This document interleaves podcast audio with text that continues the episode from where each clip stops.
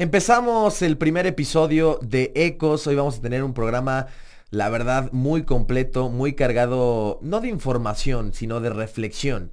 Entonces empezamos. El primer tema es el empoderamiento de la mujer en el deporte. Después en la segunda sección vamos a estar hablando sobre las enfermedades mentales en los deportistas de élite. Y finalmente vamos a cerrar con un tema que es muy conocido por muchos.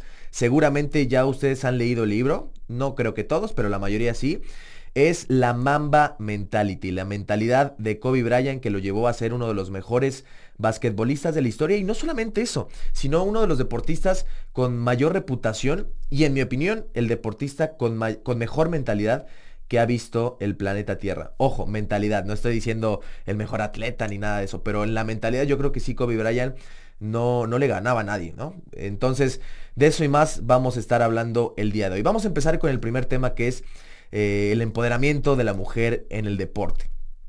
Y no sé si ustedes de chiquitos o en algún momento de su vida a algún tío, algún familiar, eh, algún amigo, algún papá, algún amigo de un papá, etcétera, de su papá, perdón, eh, lo escucharon decir que hay ciertos, ciertos deportes para chicas y ciertos deportes para chicos, ¿no?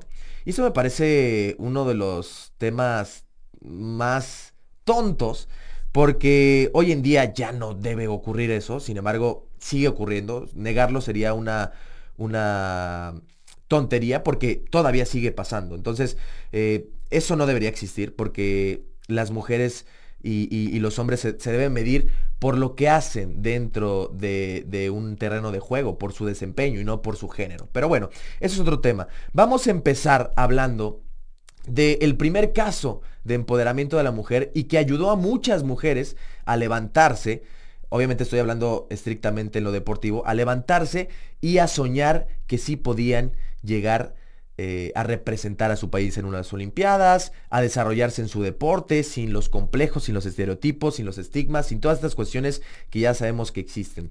Y viajamos a 1967, su nombre es Catherine Schweitzer. Quizás muchos no lo conozcan, muchos no la conozcan, pero esta mujer realmente dio un antes y un después. Fue un parteaguas total en la historia del, deporte femenino. Pero vámonos a contar un poquito de su historia para que tengan el contexto. Catherine Schweitzer, eh, de origen alemán, eh, residente en Estados Unidos, a los 12 años le dice a su papá que quería empezar a correr, quería empezar a, practicar este, de, este deporte del running, hoy muy famoso por cierto. y bueno, su papá en lugar de desmotivarla, en lugar de decirle que no podía hacerlo, le dijo, ok, empieza a correr una milla por día, dos, un kilómetro y medio más o menos. Y, y, así lo hizo, poco a poco. Ella decía que se sentía muy frágil, que se sentía delgada, que no se sentía capaz de hacerlo, pero que cuando corría se empoderaba, que cuando corría sentía que sí podía lograr cualquier cosa. Entonces eso lo motivaba mucho a ella y seguía corriendo. Pasan los años, ella entra a la universidad y conoce a un entrenador de la Universidad de Syracuse.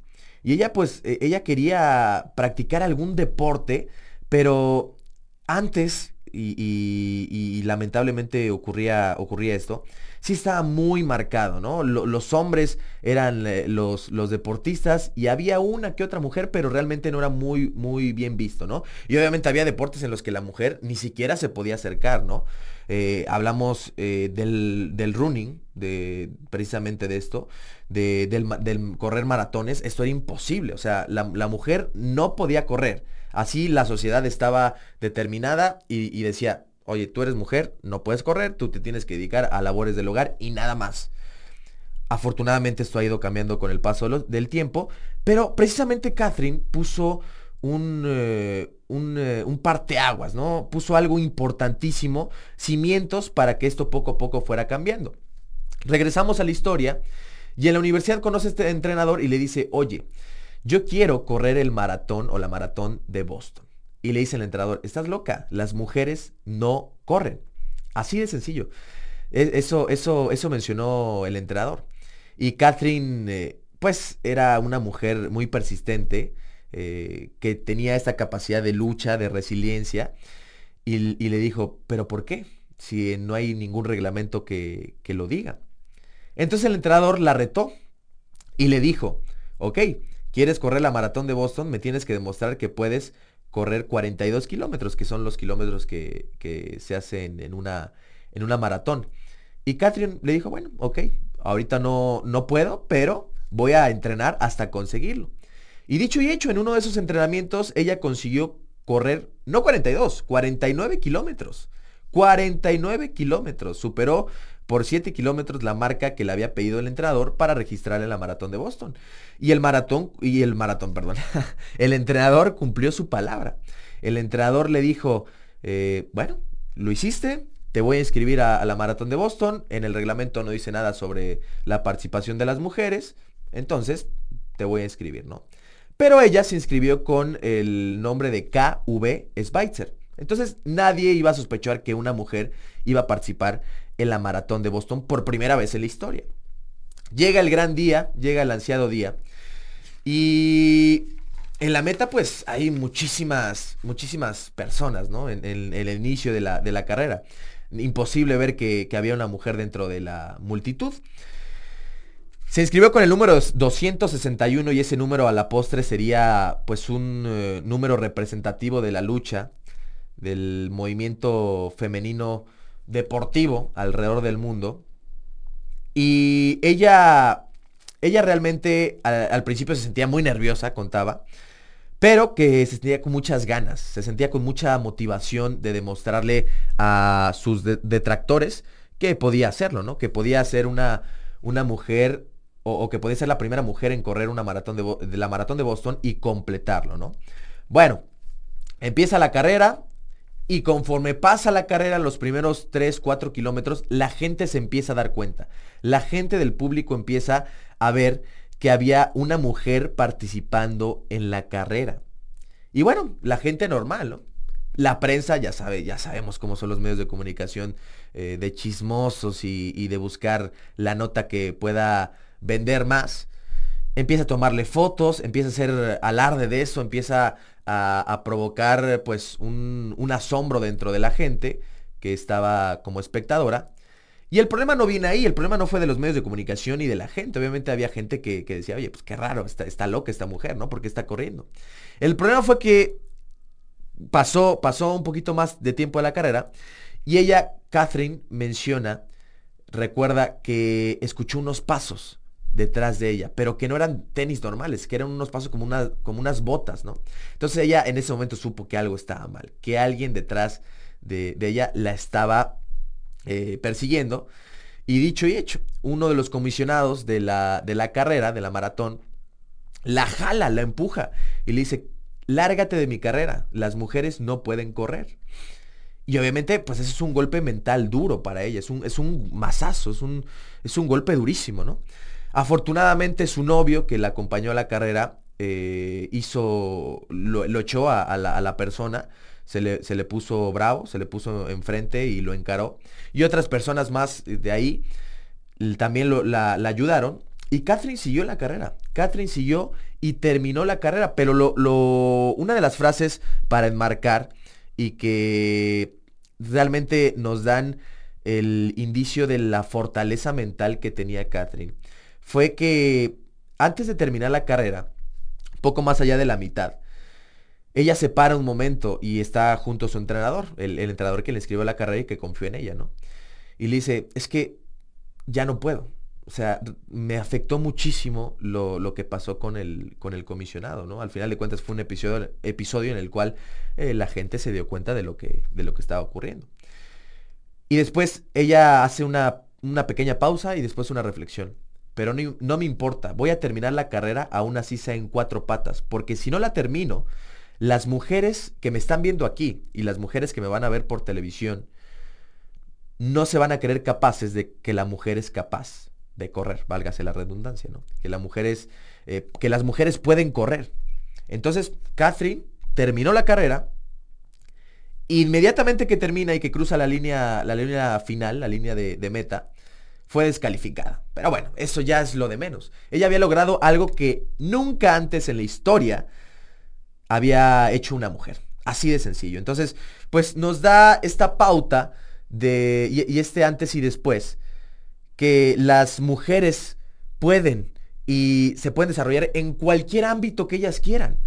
Porque repito, el género aquí no es lo que importa. Lo que importa son las habilidades y las capacidades que tengas para desarrollar y sobre todo para inspirar y motivar a otras personas. En este caso, Catherine inspiró a millones de mujeres alrededor del mundo y lo importante es el legado que ella dejó. En 1974 corre la maratón de Nueva York, queda en primer lugar, gana la maratón de Nueva York y en 1976 corre la maratón de Boston y termina en segundo lugar. No la ganó, pero eh, ¿qué más da? Lo, lo, que importa es el legado que dejó. Y poco tiempo después, ocho años después de esa, de esa carrera, de ese segundo lugar en el maratón de Boston, logró lo que ella siempre había querido que la marcha fuera incluida como deporte olímpico, la marcha femenina fuera incluida como deporte olímpico en los Juegos Olímpicos de 1984. Y creo que estas son las cosas más importantes y más relevantes.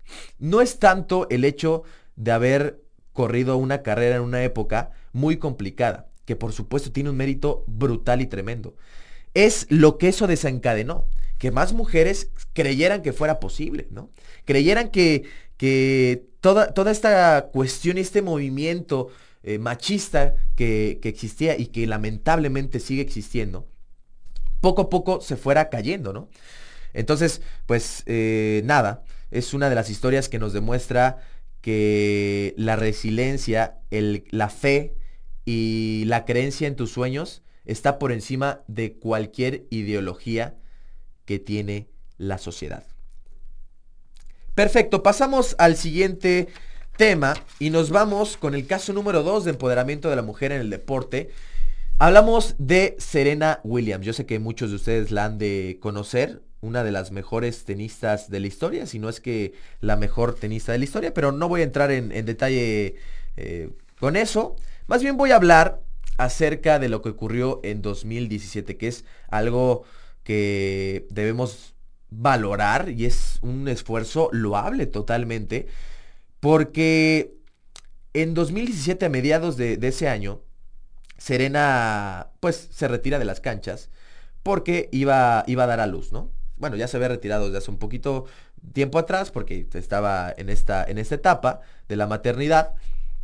Da luz en 2017 pero ese, ese, no es el, gran problema, digo, eso es, algo completamente normal. Pero negar una realidad que sucede en muchos países de Latinoamérica todavía, que es la discriminación que vive la mujer por vivir su maternidad, es una de las cosas más tristes y lamentables, porque sigue existiendo esto, ¿no? ¿Cuántas mujeres no han sido despedidas, segregadas de su trabajo solamente porque van a tener un bebé? Y digo, esto poco a poco ha ido cambiando. No digo que pasen todas las empresas. Afortunadamente, eh, la mentalidad cambia, los tiempos van, van pasando y todo esto es diferente. Pero sigue existiendo. Bueno, regresamos al tema de Serena Williams. Y en 2017 ella da luz. Y el gran problema fue que esto desencadenó muchos problemas en su salud. Ella menciona que pasó seis eh, semanas postrada en la cama, que tuvo una embolia pulmonar eh, cuando después del parto y ella, dice, estuve cerca de morir, estuve a nada, literalmente de, de quedar ahí.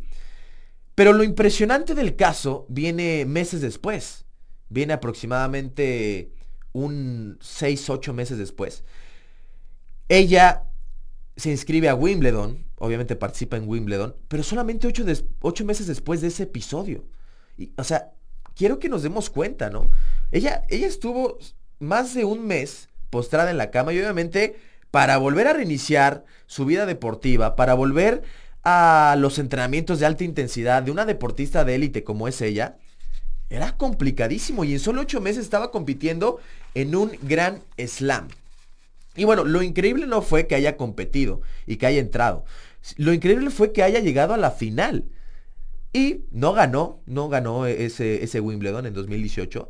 Pero yo creo que ganó algo más importante, que es el reconocimiento y el empoderamiento de la mujer desde la maternidad, ¿no? O sea, eh, no, no, tiene absolutamente nada que ver que una mujer viva su, su, maternidad plena, normal, y que después regrese a su trabajo y sea exitosa, y que le vaya bien, y que diga, ok, aquí estoy yo, y algo como esto no me va a detener y voy a seguir normal.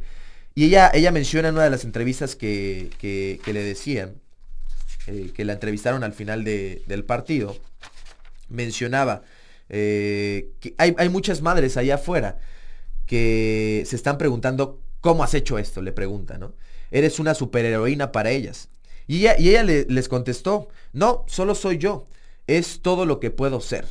A todas las madres allá afuera he jugado por ustedes lo he intentado. Y creo que eso es lo más valioso, ¿no? Eso, es lo más valioso de poder motivar a, mujeres alrededor del mundo sin que estén inmiscuidas en el deporte, simplemente porque se sientan identificadas con su caso.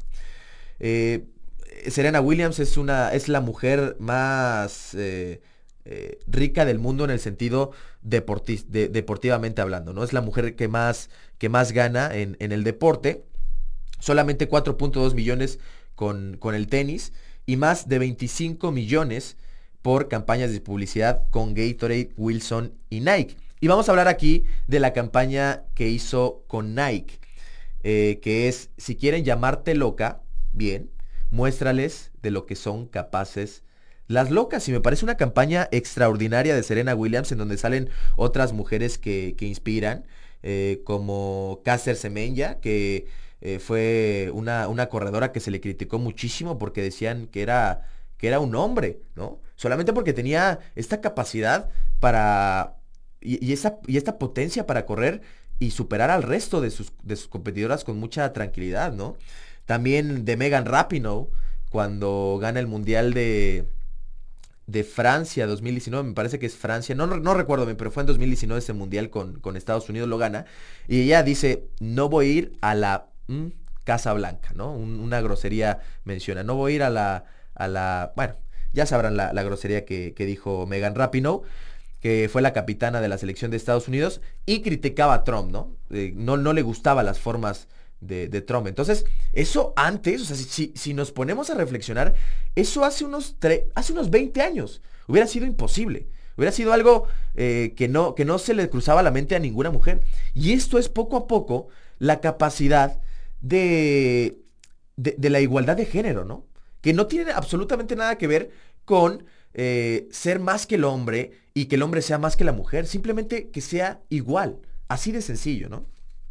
Y bueno, eh, en, este, en este caso, eh, Serena yo creo que se inspira a, muchas mujeres a dar el, el, siguiente paso y a poder, poder ser libres, poder soñar sin que la sociedad las oprima, por así decirlo. Bueno, vamos al último caso de este tema número 3, que es el caso Becky Hammond.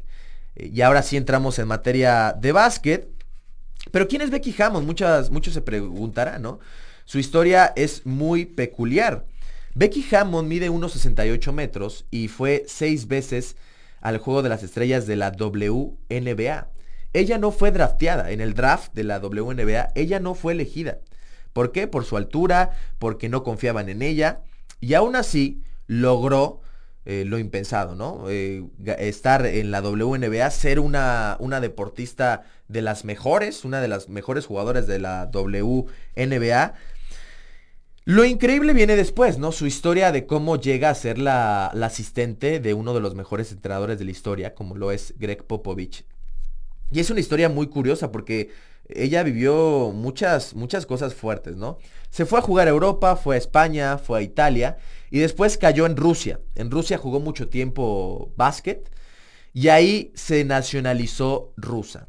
Pese a sus grandes características como jugadora, a ser seis veces All-Star de la WNBA, no era requerida para la selección nacional de Estados Unidos. Y el sueño de Becky era jugar unos Juegos Olímpicos. Entonces, bueno, se nacionalizó rusa y jugó con Rusia en los Juegos Olímpicos de Beijing 2008. Cuando muchas personas le decían pues eh, que esta parte antinacionalista, ¿no? Pues ya saben, Rusia y Estados Unidos siempre han tenido estos, estos problemas, no como antes, obviamente, como la Guerra Fría, pero eh, igual sigue habiendo una pequeña tensión. En fin, lo que sucede después es que Becky Hammond juega los, los Olímpicos de Beijing de, 2008 y gana una, una medalla olímpica, gana una medalla de bronce. Ahí. Después, cuatro años, cuatro años más tarde, Becky vuelve a jugar unos Juegos Olímpicos con, con, Rusia y ahí es donde su vida cambia rotundamente. En el vuelo de regreso de Londres, 2012, la vida y, la fortuna le, toca sentarse junto a Greg Popovich en el avión y empiezan a platicar de, de básquet, de la vida, de su, de, su trabajo, de, los futuros, de, los, de, lo que tenía pensado a futuro Becky Hammond. Y obviamente, bueno, Greg Popovich, que era un entrenador ya más que hecho, ¿no? Uno de los, de los mejores de la, de la NBA. Y aquí es donde Popovich eh, se enamora de su filosofía de vida, se enamora de, su filosofía de, de, juego, de cómo, de cómo ella ve al básquet. Y dos años más tarde le invita a trabajar con él en los Spurs. Y así es como empieza eh, la, la vida eh, de Becky Hammond y Popovich en los banquillos, en el banquillo de los Spurs, perdón, ¿no? Y es, algo impresionante, ¿no? Porque nos da cuenta de que hay que luchar por lo que siempre se quiere y no por lo que los demás te digan qué hacer o no qué hacer, ¿no? Y, te tiene que valer... te tiene, te tiene que valer, simplemente, así de sencillo. No, no te tiene que importar lo que los demás piensen sobre ti.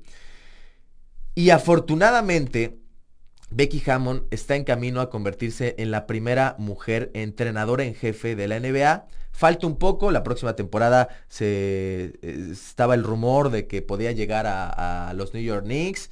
Algunas franquicias también estaban tanteando su posibilidad. No va a ser así. Sin embargo, tarde que temprano, su capacidad está siendo, pues, muy seguida de cerca por las franquicias de la NBA. Y repito, el tema de la mujer y el hombre en el deporte tiene que ser medida por su capacidad, por eh, su preparación y no por el tema de género. Esto no tiene absolutamente nada que ver. En, eh, en, uno, de los artículos, en una carta que escribe Poga Sol, que es uno de los históricos de la NBA, el, para mí uno de los mejores deportistas españoles de la historia, la escribe en The Players Tribune, este portal muy importante en Estados Unidos. La escribe y, ahí menciona que Becky, que, Becky Hammond es un, es un, tiene un IQ de básquet impresionante y que todos los jugadores, cuando él estaba en el vestidor de los Spurs, la respetaban al máximo porque eh, e, ella sabía bien de lo que hablaba, sabía la preparación que tenía detrás y cómo esto lograba penetrar en los jugadores, ¿no? Y luego bromeaba a Pogasol, ¿no? Decía, eh, si tú crees que es incómodo para nosotros tener a una mujer en el vestuario, estás jodido. Sea, estás jodido porque es una mentalidad, pues, de, los años 50 o de los años 60.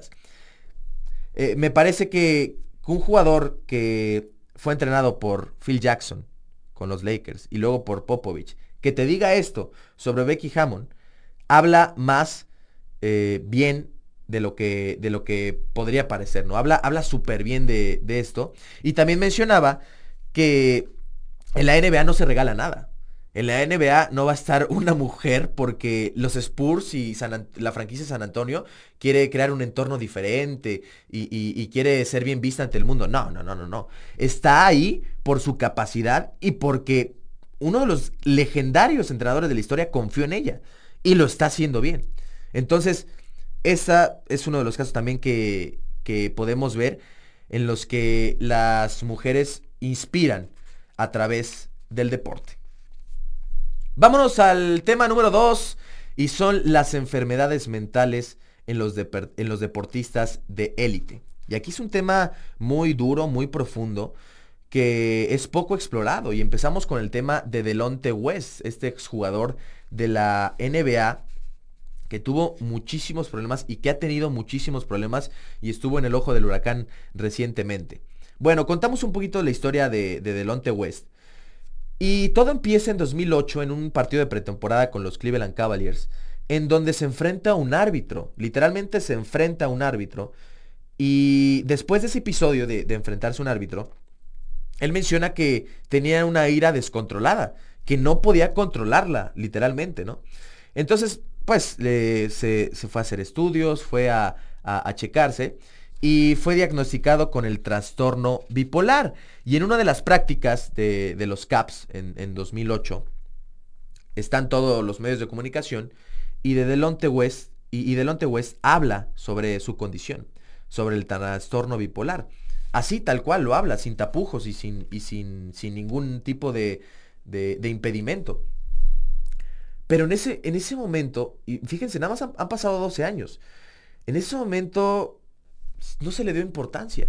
Y vean años después, 12 años después, cómo esto afecta y afectó brutalmente. La NBA no hizo, hizo caso omiso a, a lo que decía Delonte West. Yo sé que es responsabilidad de cada uno y lo que quieran, pero al final de cuentas, si la NBA procura que su producto sea integral y sea completo, tiene que fijarse también en estos casos.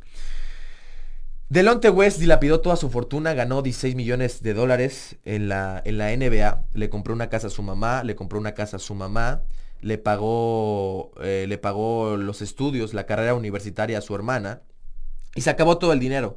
Después quedó en, en bancarrota, y bueno, hemos visto imágenes de, él viviendo en la calle, de él siendo golpeado por, por otro hombre en la calle, de, en la indigencia total pidiendo dinero.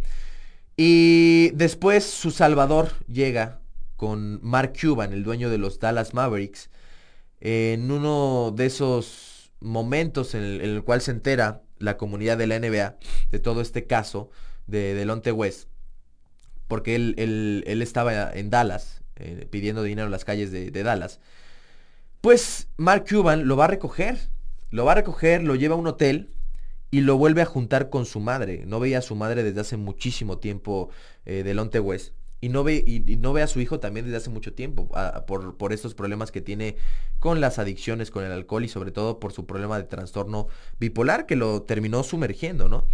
Eh, y Mark Cuban se, va a encargar de, su rehabilitación, de ponerlo a trabajar en una de sus empresas. Ya sabemos que es uno de los, eh, de los empresarios más reconocidos en Estados Unidos. Y me parece, me parece algo, algo muy, muy bonito, ¿no? Que, que alguien decida ayudar. Pero también me parece algo muy lamentable que no se le haya hecho caso en su momento. No se le haya hecho caso y sobre todo eh, no mucha mucha prensa en Estados Unidos, mucha afición se haya burlado y se siga burlando en estos momentos, ¿no? De decir, no, pues está así es su culpa, ganó mucho dinero, ok. Pero hay cosas más profundas que ganar dinero. Hay cosas más profundas que jugar junto a LeBron James en la NBA, como lo hizo, como lo hizo Delonte West. No nada más es, es jugar y ganar dinero hay, eh, hay cosas que, que, no entendemos que el deportista al final de cuentas es un ser humano. Y esto nos lleva al siguiente caso, en el cual la NBA y toda, todos los medios de comunicación eh, del deporte en Estados Unidos empezaron ahora sí a hablar de esto, porque se trataba de un deportista que supuestamente tenía éxito, que eh, lo tenía todo, ya había ganado un anillo, había ganado una medalla de oro con Estados Unidos, eh, tenía un gran contrato con Cleveland Cavaliers, era uno de los mejores centros de la NBA, y ahí es donde empezó a cambiar esta mentalidad, y fue con Kevin Love en uno de los artículos que escribe en The Players Tribune, en este portal que se lo recomiendo muchísimo, de verdad véanlo de vez en cuando. Eh, y, les va a gustar demasiado porque ahí los, deportistas escriben sus experiencias, todo lo que han vivido a través del deporte, desde el punto de vista como, como seres humanos y no como esos deportistas eh, millonarios y, y que tienen éxito, ¿no? Bueno, él menciona que estaba sumido en una profunda depresión. Dice, estar deprimido es agotador. Y es una de las ironías eh, más crueles sobre, sobre la salud mental. Porque cuando estás en un lugar oscuro, cuando no te ve nadie, es ahí donde tú te sientes fatal, donde te sientes sin ganas de hacer nada, que no tienes un propósito y un motivo en la vida. Y cuando Kevin Love estaba jugando básquet, es en donde él se sentía libre, ¿no? Y, y puede sonar a cliché, pero esto es una de las cosas, y, voy a poner un, ejemplo mío que, que, me, que, me, ha pasado y, en algunos momentos también me, me, ha, ocurrido. Yo tengo mi trabajo, doy mis clases en, mis cursos y me siento súper bien. Pero acaba, me desconecto de eso. Y, hay momentos en los, que, en los que me siento profundamente solo, me siento como si no tuviera un motivo más que estar trabajando en eso y se acabó. Y creo que muchas personas se pueden identificar con esto, ¿no? En la profesión que tú te dediques, arquitecto, ingeniero, eh, jugador de básquet, eh, jugador de fútbol, eh, no sé, trabajar en una oficina, tú vas a tu lugar de trabajo y ok, te sientes bien. Digo, no, no, no todos, habrá, habrá gente a la que no le guste, ¿no? Te sientes bien, estás, estás, lo, estás, lo estás desarrollando y regresas a tu casa y, regresas a, ese entorno de soledad y te vuelves a, y, te haces preguntas como si tu propósito de vida estuviera ligado estrictamente a tu trabajo y a lo que haces, ¿no? Eh, en ese trabajo. Y ese es un tema en el cual Kevin Love quiere, quiere profundizar, ¿no? La gente de afuera no siempre entiende qué es lo que tú necesitas. Porque a veces ni la persona que tiene depresión sabe lo que, lo que necesita. Pero luchar contra estos demonios no es fácil. Sí, obviamente se necesita una ayuda de un profesional y obviamente ayuda de las personas más cercanas a ti. Y él pone el ejemplo de, Robin Williams eh, en este documental de, HBO. Sabemos que Robin Williams en 2014, este actor eh, súper reconocido y afamado, se suicidó. En ese documental se menciona que Robin trataba de hacer cosas para despejarse, salir a pasear a su perro, salir a un parque, caminar, pero que llegó un momento en donde no podía más. Esos demonios le terminaron ganando y terminó cometiendo el, caso de suicidio que, todos conocemos. Y Kevin Love no estaba exento de eso. Él menciona que estuvo muy cerca de, suicidarse, de, quitarse la vida. Él menciona, estoy seguro que sin la ayuda de, mis mejores amigos y de mis familiares más cercanos no estaría contándola aquí. Así, así de fuerte era. Pero ustedes dirán, a ver, ¿por qué una superestrella del NBA con eh, todo el dinero del mundo, eh, jugando para la selección de Estados Unidos, ganando una medalla olímpica, ganando un anillo con, con LeBron James en 2016, ¿por qué tiene depresión? Bueno, la depresión no tiene que ver con el dinero, no tiene que ver con eh, el éxito profesional. Hay gente allá afuera que es muy exitosa, pero que está sumida en una profunda tristeza. Entonces mucho, mucho ojo con, con eso. Él mencionaba, si no jugaba básquet, yo pensaba que no era exitoso. O sea, la palabra performing en inglés, ¿no? Él, él trataba de actuar y de, y de impresionar cuando estaba jugando básquet. Pero cuando regresaba a su casa y cuando toda la vida volvía a su normalidad, él decía que su propósito de vida no existía. En 2018 pasan uno de los episodios más duros en la carrera de Kevin Love. Y no hablo de un mal partido de básquet, no hablo de haber jugado pésimo un juego. Hablo de un ataque de ansiedad que tuvo en público en, un partido contra Atlanta Hawks. Ahí vamos a dejar algunas unas imágenes, los videos de, ese ataque de ansiedad. Kevin Love sale del partido, se le ve en la banca muy mal y se va directo al vestidor. Él menciona que era la primera vez que tenía un ataque de ansiedad en público, que siempre lo, había tenido en privado, en, su casa, solo. Y, que fue muy complicado para él. Llegó al, vestidor obviamente no, no volvió a ese juego, llegó al vestidor y menciona que él pensaba que, que, y estaba teniendo un paro cardíaco. Llega uno de los entrenadores asistentes, uno de los ayudantes de, los Cleveland Cavaliers y le dice, Kevin, Kevin, ¿qué necesitas? ¿Qué, qué, qué, pasa? ¿Estás bien? Y, Kevin no reaccionaba, estaba realmente mal. Y él dice que sentía que, iba a morirse ahí. O sea, que, que, fue uno de los episodios más duros de su vida porque nunca había tenido un ataque eh, de pánico en público. ¿no? Entonces ustedes dirán, a ver, una superestrella de la NBA con un ataque en pánico, con depresión, con tristeza. Pero ¿cómo es posible? Bueno, es posible. Y si una superestrella lo tiene, imagínense cuántas personas no alrededor del mundo. Finalmente, eh, en, en 2012 termina contando esta historia, que fue la época más oscura de su carrera. Terminaron los Juegos Olímpicos, ganó la medalla de oro, tiene una lesión y solamente juega 18 partidos esta temporada con Minnesota Timberwolves, cuando estaba en, la franquicia de, Minnesota. Y pues como para él su vida literalmente era el básquet, o sea, su vida casi casi dependía del básquet, porque cuando no jugaba básquet se sentía mal.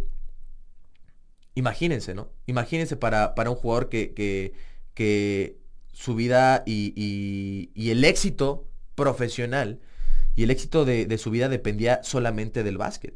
Él, él dice que se guardaba en, su, en su casa, no, no hacía caso a nadie más, no tenía contacto con nadie más y que estuvo pensando esos días en quitarse la vida. Y fue ahí cuando, cuando uno de sus dos mejores amigos lo, lo salvó, platicando, tratando de, de, identificar por qué se sentía así, buscó ayuda profesional y hoy en día él, él nos cuenta que sigue, que sigue, que sigue mal, pero que poco a poco va saliendo y que eh, eh, lo comparte este caso para que muchas personas, miles y millones de personas alrededor del mundo, puedan sentirse identificadas y saber que sí hay una salida.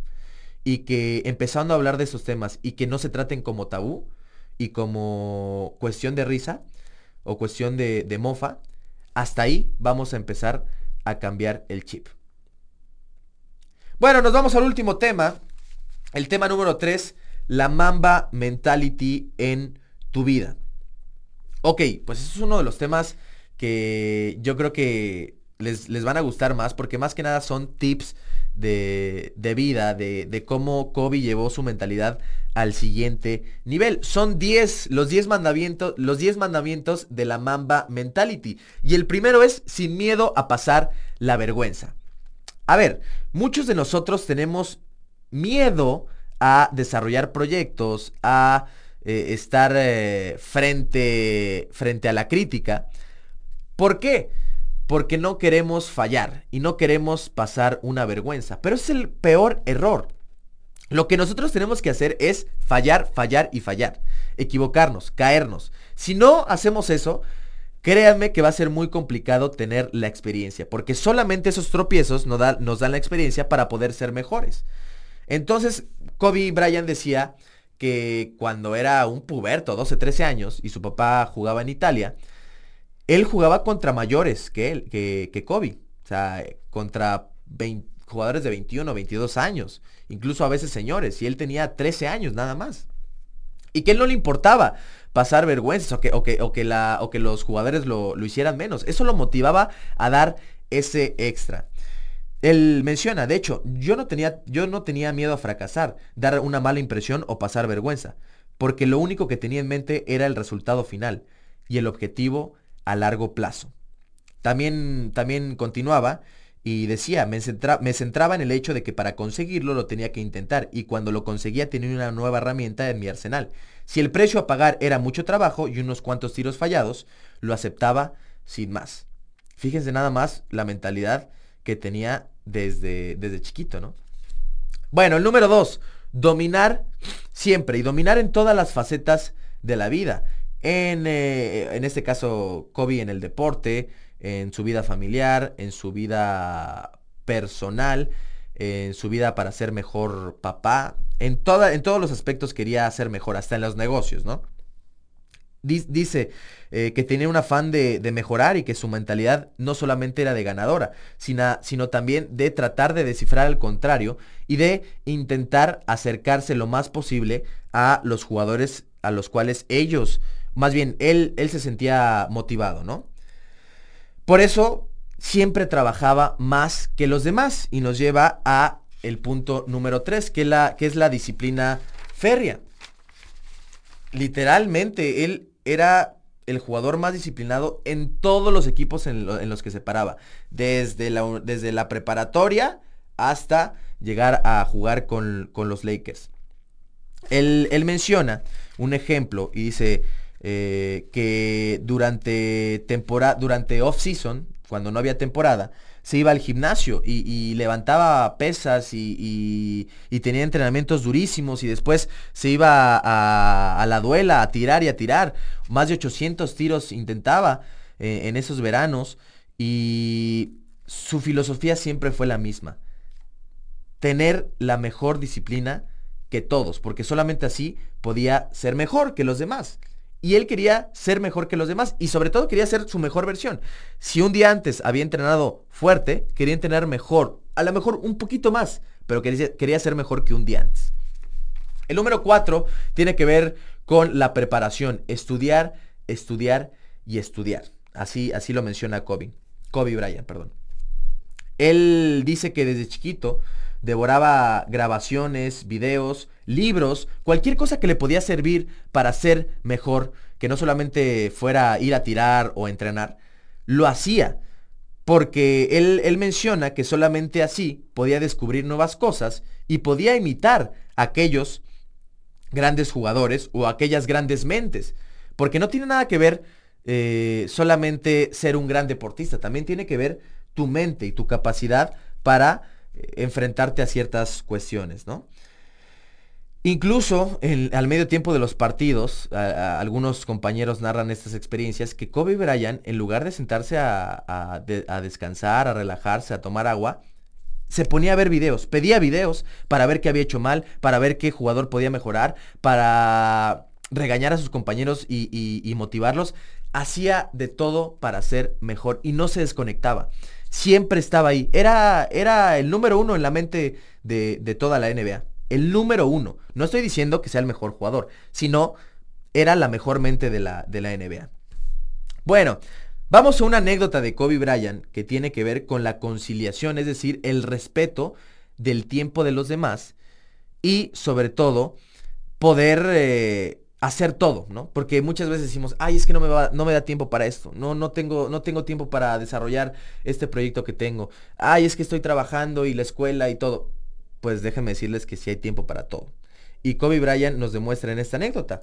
Él mencionaba que se paraba a las 5 de la mañana, más temprano, para poder entrenar, ir al gimnasio y hacer sus actividades normales. Regresaba a la casa a las 8 de la mañana para poder ver a sus hijas y poder eh, estar, estar con ellas, convivir con ellas o incluso llevarlas a, la escuela. Dice, eh, todo esto me ayudó a conciliar el baloncesto y la vida. Cuando mis hijas se levantaban por la mañana y ahí estaba yo, y ellas ya ni siquiera sabían que yo acababa de entrenar. Mi primera rutina en el gimnasio. Por la noche podía acostarlas y volver luego a entrenar en mi tiempo, no en el suyo. Me quedo con lo último. Yo podía entrenar en mi tiempo, no en el suyo.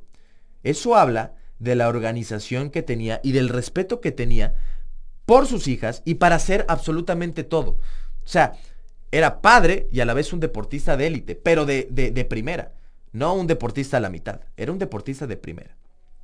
Una, una anécdota para, para ver la, la capacidad de Kobe para entender y ponerse en el zapato de otras personas. Número 6, entrenar cuerpo, pero también la mente. Kobe cuando iba a algún partido que requería pues mucha dureza, eh, mucha mentalidad, pues a lo mejor escuchaba rock, él, menciona en su libro, escuchaba rock. Pero si, eh, si yo iba a un partido, en palabras de Kobe, en el cual requería tranquilidad, requería serenidad, simplemente escuchaba música más tranquila, ¿no? Y entonces también nos, nos, cuenta, leyendo, prestando atención en clase y en los entrenamientos, trabajando, fortaleciendo mi concentración, hacer ese tipo de cosas me ayudó a fortalecer mi capacidad para estar presente y no tener una mente dispersa.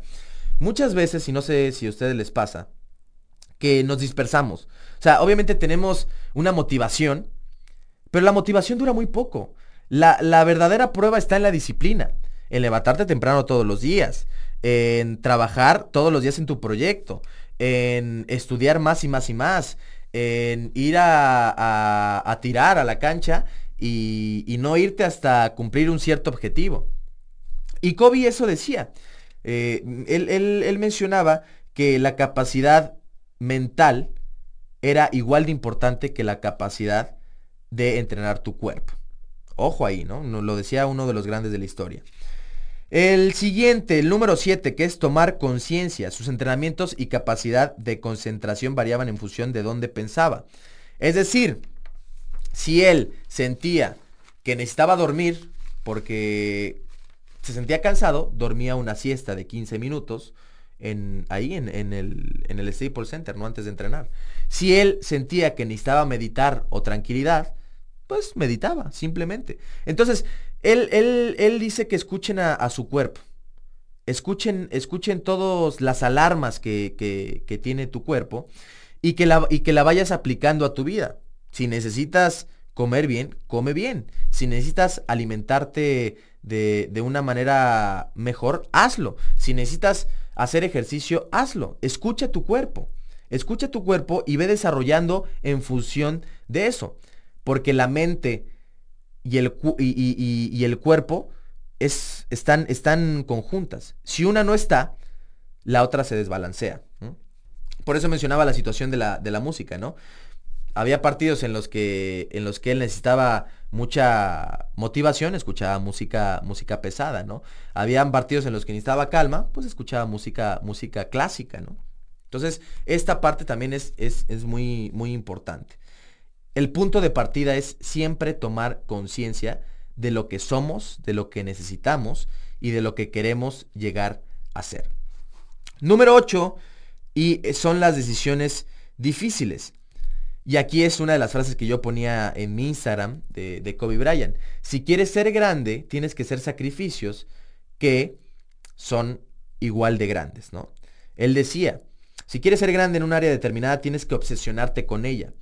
Literalmente obsesionarte. Estar pensando todos los días en ella. Y aquí viene un tema muy importante porque muchas veces tu familia, tu novia, tu novio, tus amigos no van a entender esta parte. Kobe, mencionaba, para mí era muy complicado mi familia, pero yo sabía que ellos, ellos lo, ellas lo entendían, ¿no? Entendían que, que, yo era una persona que era sumamente dedicada a lo que, a lo que hacía y que tenía que hacer sacrificios enormes para alcanzar la grandeza que yo quería, ¿no? Requiere de mucho tiempo, requiere de mucho valor, porque la familia te puede decir, oye, pero ¿por qué le dedicas tanto tiempo? Oye, estás exagerando. La novia, el novio, lo típico, lo de siempre. Pero no. O sea, si tú realmente tienes un objetivo en mente, tienes que obsesionarte al 100% con eso. Tienes que trabajar y trabajar y trabajar y no dormir y habrá días en los que no descanses bien y habrá días en los que te tengas que levantar temprano y volver y volver y volver. Pero yo siempre he dicho, estamos en la edad perfecta. Al menos nosotros que estamos eh, jóvenes, incluso eh, las, las, personas que, que ya tienen más edad, nunca es tarde para desarrollar algo. El problema es la mente la mente nos juega un, un factor fundamental en las decisiones que tomamos y en lo que y en cómo nos desarrollamos. Entonces Kobe Bryant decía que a veces no le importaba la familia y los amigos, o, las reuniones, o una fiesta, o, algo de, de, celebrar. Él se tenía que enfocar. Si estaba metido en la temporada, su objetivo era ganar sí o sí. Que al final lo pasara por circunstancias externas, pero no quedaba en él. Número 9, juntarte con los grandes o cultivar relaciones con los grandes. Kobe Bryant siempre procuró juntarse con las grandes personalidades del mundo del básquet. Habló de Kareem Abdul-Jabbar, de Magic Johnson, de Jerry West, por supuesto de Michael Jordan, de James Worthy. Y él mencionaba que, que estas personas le enseñaron lecciones valiosas. Y sobre todo le enseñaron una ventaja y le daban una ventaja frente a sus competidores. ¿Por qué? Porque aunque había jugadores que podían ser un poco más talentosos que Kobe. Él, él decía que la mentalidad y las pláticas que tenía con estas personas le dejaban más que a lo mejor un entrenamiento o, que, o que estar en el gimnasio. Y, y él, él, siempre recomienda tener mentores en la vida, aprender de personas que vayan más adelante de ti. Y no solamente en tu área, sino en cualquier parte de la vida. Eh, en este caso hablo de, nuestros papás que tienen más experiencia. Hay que bajar nuestro ego a veces para, para aprender de ellos. De algún amigo que, que, va, mm, que, tiene más experiencia en cierta cuestión. Porque ellos también te van a buscar a ti si tú aportas algo positivo a, a su vida. Entonces Kobe Bryant decía que los mentores son fundamentales y que él siempre tuvo un mentor. Que él no tenía ego al momento de pedir ayuda y que quería ser mejor y que, quería imitarlos y que quería llegar en algún momento a su nivel. Imagínense los nombres que estoy hablando, Karen, Abdul Jabbar, Magic Johnson, eh, Michael Jordan. Júntate con personas que te hagan ser mejor y que te motiven a dar lo mejor de ti. Ten mentores en la vida. Y finalmente, la mentalidad mamba se resume en el punto número 10. Ganar lo es todo. Siempre intenta ganar pero el proceso es más importante que ganar en sí. Si tú das todo de ti, si no te queda absolutamente nada eh, por dar, al final de cuentas el triunfo o la derrota pueden ser por factores externos. Pero si tú das todo, no te, no te, puedes, no te puedes quedar con, con ningún remordimiento. Y dice, una de las mayores alegrías es ese sentimiento que me llevó siempre a querer dar más de mí. Cuando gané un anillo, yo quería dos. Cuando gané tres, quería cuatro. Cuando gané el cuarto, quería el quinto. Y a lo largo de su carrera, Kobe Bryant consiguió cinco anillos. Y cerramos con dos, tres anécdotas que nos hacen eh, ver la capacidad de Kobe Bryant para ser una mente férrea, una mente brutal, que no tenía límites. Phil Jackson llegó una mañana a la práctica, al Staples Center, antes de, que comenzara el entrenamiento, y se quedó mirando a Kobe Bryant, que estaba durmiendo en su, en su coche.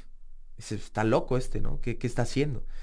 Y por, por, lo que él infirió es que Kobe se había quedado dormido en, en, en su coche toda la noche. Y ya después, en la plática, menciona que Kobe había estado practicando toda la noche y que estaba esperando la práctica al día siguiente. Así de loco estaba Kobe. Pero bueno, ahí están las recompensas. Otra anécdota es de Orance Grant, este jugador de la dinastía de los Bulls y más adelante de los Lakers, que también dijo, ¿no? Él, él mencionaba la ética de trabajo de Kobe Bryant. Se levantaba a las 5 de la mañana, se pasaba 4 horas tirando y trabajando en sus movimientos. A veces ni siquiera tenía balón, simplemente trabajaba en sus movimientos. Y después levantaba pesas durante 2 horas, es decir, eh, entrenaba 6 horas seguidas. Después iba a casa a alimentarse bien y regresaba en la noche para volver a entrenar. Es decir, entrenaba más de 8 horas al día. Era su trabajo y se lo tomaba así de serio. En la campaña 99-2000, cuando apenas era un jovencito y tenía dos, tres temporadas en la NBA, Kobe se rompió la muñeca. Y contaba uno, una de las personas encargadas en el Staples Center que el primero en llegar al gimnasio después de que a Kobe le habían diagnosticado que se había roto la muñeca fue Kobe Bryant y que no ocupaba su muñeca izquierda y que solamente tiraba con la derecha y entrenaba, levantaba pesas y hacía los mismos ejercicios sin ocupar su mano izquierda. Habla de una mente que estaba en otro nivel. No le importaba estar mal, él quería siempre dar más.